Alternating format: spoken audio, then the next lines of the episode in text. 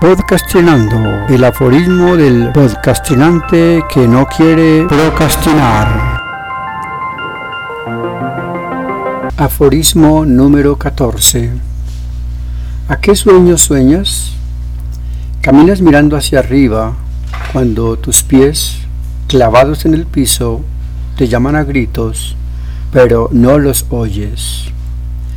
Moebius.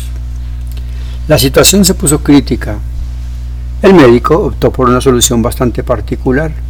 Entró en huelga por los malos pagos del gobierno, ya que éste no le correspondía con la economía que cubría su sostenimiento. Ya había tenido suficiente con el coronel, que le dijo que le daba lo mismo que le cobrara a él o al gobierno. Cuando se acercó a la oficina de pagos, le salieron con tres moneditas que dejó en el mismo sitio donde las puso la cajera malacarosa que le atendió. Volvió a sentir el dolor asiago en su estómago. De nuevo, en su consultorio, preparó un balde plástico que puso en el suelo, al lado de la camilla. Hizo una especie de canal que le diera salida fácil al líquido que le iba a escurrir una vez comenzara el proceso de extracción. Se acostó sobre la camilla que le servía para atender y palpar sus pacientes, acomodó un espejo redondo en el techo, se acostó recostó su cabeza y, acostumbrado como estaba a ver su rostro en el reflejo del espejo, para afeitarse, para afeitarse los barros que le tenía en la cara erosionada de tanto sacarse el líquido a punta de erupciones volcánicas, de pus y materia chiclosa. Hizo la palpación abdominal, notando la lisa piel de su cuerpo desnudo. Tomó el bisturí, trazó débilmente sobre la superficie de 5 centímetros de lado a lado una línea. El chorro de sangre se dejó difuminar alrededor de la herida recién abierta, se escurrió por el canal preparado, cayendo directamente en el balde plástico. Produjo una nueva incisión sobre la herida recién abierta, que dejó ver el lado grasoso que se esconde bajo la dermis. Por tercera vez profundizó la herida y, con calma, introdujo las manos sobre su propio vientre, mirando fijamente en el espejo ubicado en la parte superior, con minuciosa delicadeza tomó el intestino delgado y lo aló hacia afuera, como haciendo un gran truco de magia, donde sale, sin explicación alguna, una gran tira larga de tela color carmesí, pero esta vez la gran tira eran sus intestinos. Cuando notó que la cantidad era más que suficiente, tomó de la mesa auxiliar las pinzas intestinales para sellar las partes en las que iba a cortar.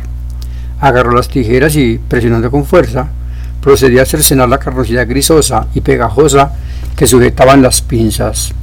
La tira de tripa cayó, una parte en el recipiente, la otra en el suelo, formando una monstruosidad inentendible de masa acuosa que se desparramó.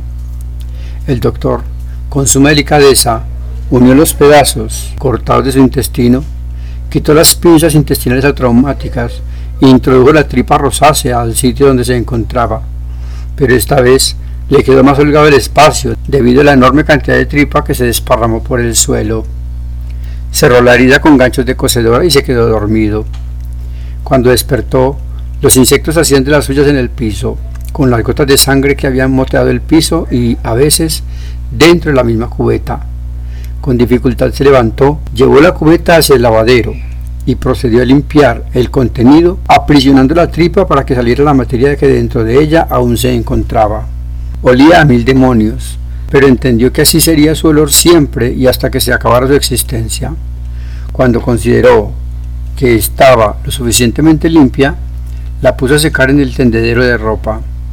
A los siete días, cuando notó que estaba completamente seca, tomó la manguera e introdujo en ella un guiso con la sangre que había recogido del día de la extracción. Lo sofrió con cebolla larga y un poco de arroz. Metió la mano dentro de la olla para revolver la mezcolanza y, ayudado con un embudo hecho de la parte superior de una botella PET, empezó a introducir dentro del tubo abdominal la bermeja preparación. La puso a cocinar como cualquier tipo de condumio. Atizó el fogón de leña para darle suficiente tiempo y espacio de cocción. Se sentía ligero de abdomen. Esperó con ansias que el humo, la brasa y las rojizas maderas hicieran lo suyo. Al final, preparó la mesa, palpó la cicatriz de su abdomen, como para darle a entender la tranquilidad de que dentro de poco calmarían aquello que su gobierno le negaba desde hacía muchos años y que aún presentaba un color rojizo por la herida, y procedió a servirse un gran plato de morcilla preparada de su propia humanidad. Hasta aquí, podcastinando, el aforismo del podcastinante que no quiere procrastinar.